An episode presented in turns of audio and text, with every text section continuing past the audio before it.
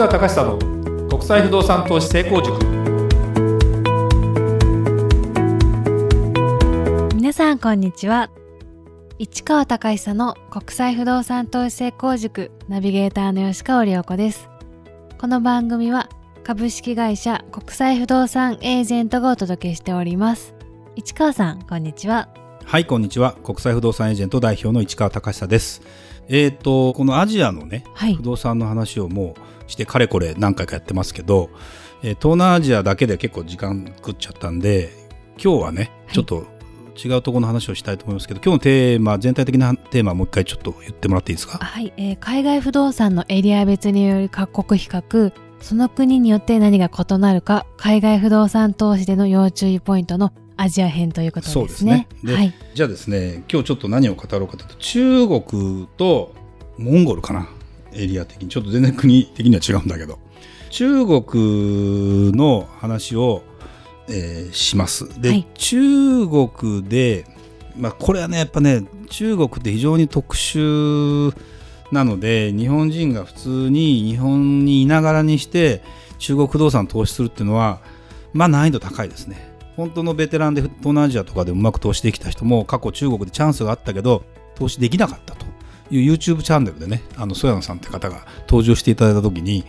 中国ね投資できるチャンスあったんだけどねちょうどしなくてね値上がりしましたって言ってて。でこれってね特に、まあ、あの国家戦略だったりもすることと中国に関しては急にこの20年間15年ぐらいの間で急激に伸びたりしてるので中国の不動産投資というのは非常に、まあ、今となっては難しい。でも原理原則向こうの現地に住むとかいうこととかになった時に日本のあのあれだよね。駐在員って投資しちゃいけないことはないのかな？しないね。うん、あのまあ好きで言ってるかどうかとか不動産に関して多分あんまり興味ない人はないからね。でも中国に何らかの縁のある人を考えれば中国ってね人口一番多いしエリアによっての差が全然違うのでまだこれからって街も実はあるので一定時期間違えなければ投資しても絶対成功すると非常に優しい投資で十分できるかなと思う話は十分今日もできます。でじゃあ北京と上海が今どんな状態にあるかっていうことで言うと北京と上海ってもうバブル日本でいうね、えー、バブルじゃないですかと。不動産も高いじゃないですかと。値下がりしないんですか？バブル崩壊しないんですか？っていう話なんですがでバブルの考え方は何でできてるかというと利回りとの関係上で一定水準以上の賃料が取れて、えー、これが投資に値するとなればこれはバブルではない。でこの利回りは何ですか？というと、まあ、3%前後ということが世界的な不動産の一流都市の利回りとの関係で、え、成立しています。まあ、ニューヨークしかり日本東京しかり一等地の一番いいところ、まあ、3%ぐらいの利回りですと、まあ、手取りじゃなくてね表面ね。で、えー、これを考えた時に中国はどういう状態になってるか北京とか上海どうなってるかというと2%もいってません。ということはですね、えー、本来不動産投資には値しないんです。利回りの観点から言うとね。だけど過去値下がりしてないんです。ここまあお、うん、そうね。値下がりしてないんですよ。だから買って値下がりしないとなったら買う人いるよね。そうですね。うん。でただ絶対保証はないわけよ。でもこれ国家保証してるような国なんですねこれが。難しいのが。まあ、難しいというか要は国がやると言ってる以上国民は安直にそれを信じてやる。でも自己責任なんだよ実際は。あの中国もね1985年ぐらいに鄧小平さんが出てきて民主化あの市場開放政策を取ってそこで民主化政策民主化の春だということで学生とかが学生運動とかをやった天安門事件がちょうど平成元年なんですよね。30年前ですよ。でそこで弾圧されたわけですよ。で今の香港がまあ似たような問題になってまああれはちょっと中国に併合併合されるのを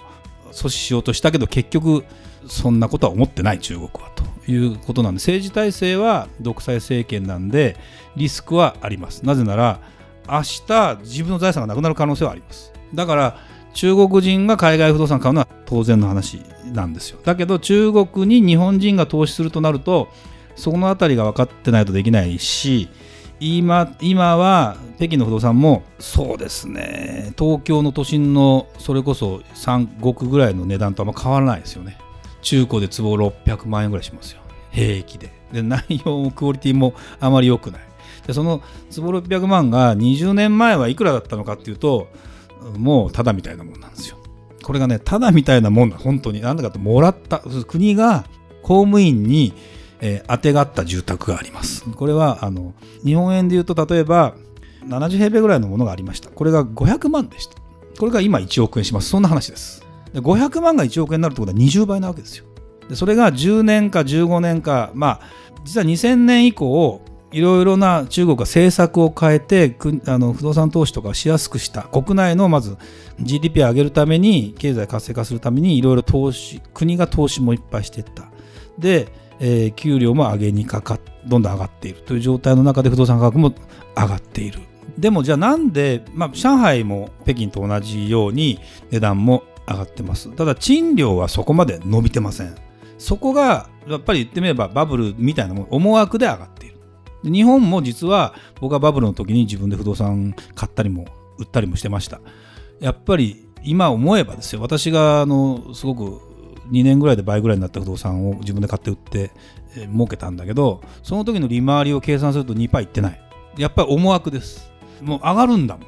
みんな買うし金利も下がってるから買うんだよね。でこれってだから今回ねちょっと話それるけどコロナ融資とかでどんどんどんどんお金ジャブジャブいって金利がほぼないような金額だったらお金がある人からすると何するかって投資するわ。特に不動産投資するしますよ。そうするとバブルになるんだよね。で、インフレになったりするから、みたいな。なんで、これ非常に難しいんだけど、まあ、そんな状態ですと。で、ただ、その、なんで北京、上海って話を、いまだに下がらないかっていうと、中国って十何億人の人口いるじゃないですか。で、もちろん、北京2000万人とか3000万人とかいるわけですよ、北京、上海ね。で、この人たちが、じゃあどこの人たちが買ってますかって話になると、やっぱりですね、あの地方の人たちがこれを機にやっぱいい教育を受けたいとかよりいい水準で住みたいとなると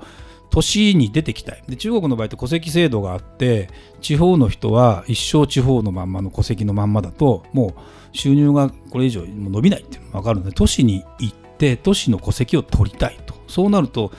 あの誰もが認められるわけじゃなくてそこで、えー、マンションを買うことで初めて、えー、それが取れるとかそんなことになったりするとやっぱりみんな狙いますよね。だからものすごく人口ポテンシャルが中国の後ろにはまだまだあるわけですよ。でもちろんそのためには地方都市の値段もそこそこ上がらないとお金ができないしじゃあ1億円2億円の北京の不動産を買おうと思うとその1億円持ってなきゃ買えない。となると、まあ、もちろんローンっていうのもあるんだろうけどもそんなにバカみたいなローン引っ張るとすごくあの返済が大変だしと思うと頭金やっぱり土地が値上がりするわけですよまず地方都市のいいところとかそれを売ってえー、そうするとお金ができてで中央都市の人がまず都市部のところの不動産を買って戸籍を取ってみたいな形になって一族みんな幸せになるみたいなパターンになっていく構図がある限り、えー、値段が下がる要素があんまない。で香港がちょっと話取れるけど香港が世界一高いと言われてるぐらいの不動産なんですね。全然日本より東京なんかより高いんですよ。でこれは中国という後ろ側にいっぱい人口がいるところの背景の中で同じ中国人という人種的なものを考えた中で経済が自由に取引ができる。お金の出し入れも非常にできる。でイギリスの人たちが香港をずっと支配してたので金融的なものがものすごく最先端で進んでてお金に関してのレベルが高いという状態だったんでどんどんどんどんで土地が狭いから不動産価格が上がる。でもここに来て香港やばいと。中国化されちゃうで香港は多分値段下がりますよだってお金外出ちゃうもんシンガポールとかにどんどん移動してったりするこれはまあでも中国はそうやってやっていくしかないのかなっていうふうに非常に思います。まあ、あの独裁政権が倒れたら話は別だけど、あれ民主化できないよね。だってあれだけの人口をね、一つの時差ないんだから国の中で。もう一つね、やっていくとなると、もうそうやってやっていくしか、まあ歴史的にはないので、非常に難しいかなっていう気は僕はしますけど。中国ってそういう構図になるので北京とか上海で買おうと思うともう高いので値上がりししないかと思いきや買って損してる雰囲気もない。だからね。うんちょっとあんま説明しにくいんだよね。でじゃあちょっと地方都市で僕もちょっと行ってきました。あの海南島の上ぐらいのベトナムとの国境の近いところに広西チワンジ地区っていうのがあってそこの都市の1都市が人口100万人もいるんだけど不動産がまだですね100平米1000万ぐらいで買えるんですよ。100平米1000万ってええー、って坪単価30万円ぐらいですよ。でこれはねあの作りゃ売れるぐらいの状態で。でそうすると倍にはなるよねと。100平米2000万ぐらいになるよねみたいな話もあって投資するには非常にいいなと思ってやろうかなと試みたんだけどやっぱりねなかなか日本人やるにはハードルが高い。もうあのカードも使えないし言葉も無理だしあの外貨の持ち出しがなかなかやっぱり難しいので、えー、向こうに骨をうずめたり向こうに何らかの形で縁がないとなかなか難しいかなという感じなんでちょっと私と鈴木さんでいろいろ試みてみたんですけどちょっとそれも難しいなというのが、えー、実態であります。だから中国っていうのはそれを思うとね不動産って基本的には人口が増えるところが上がっていきますでその都市に対する何らかの特殊ニーズがあったりすれば絶対にそこのニーズが切れない限り上がっていきます。っていう状態考えるとそんなに難しくない投資になるんですね。でモンゴルの話ちょっとしますね、えー、モンゴルって中国の北にある。面積結構広いんですよ。だけど人口は300万人ぐらいしかいないんですよ。でウランバートルという首都があります。でここは人口がそのまあ、半分近く130万人ぐらいがウランバートルに住んでる。だけど、まあ、お相撲さんがかなりね日本に来てるので非常に日本も有効性があります。直行便も飛んでます。で不動産価格が、まあ、基本的には安いんです。だけど人口が300万人しかいないという中での不動産投資っていうのは非常に難しい。僕は関わったこともあるのでなかなか特殊な要素があります。まあゲル地区って話をしてしまうとまたこれだけで1本終わっちゃうんで今度どっかで話をしたいと思いますけどうんまあ外貨に頼ってたりする要素もあったりその割にはね家畜がいたりしたりして自分たちはあんまり働かなくて北朝鮮から労働者をがあのこう来てそこで働かせたりするのでモンゴル人意外と裕福なのよね。そうなんですね。そう。だからまあ彼ら的にはその表面上の給料よりもあんまり申告してないお金も結構あったりするので彼ら的に言うと暮らしは豊かです。なんだけどだから街を真剣に開発しないといろいろなまだ課題があるんですよ。そのもともと60万人で作った都市に130万人人口住んじゃってるんで、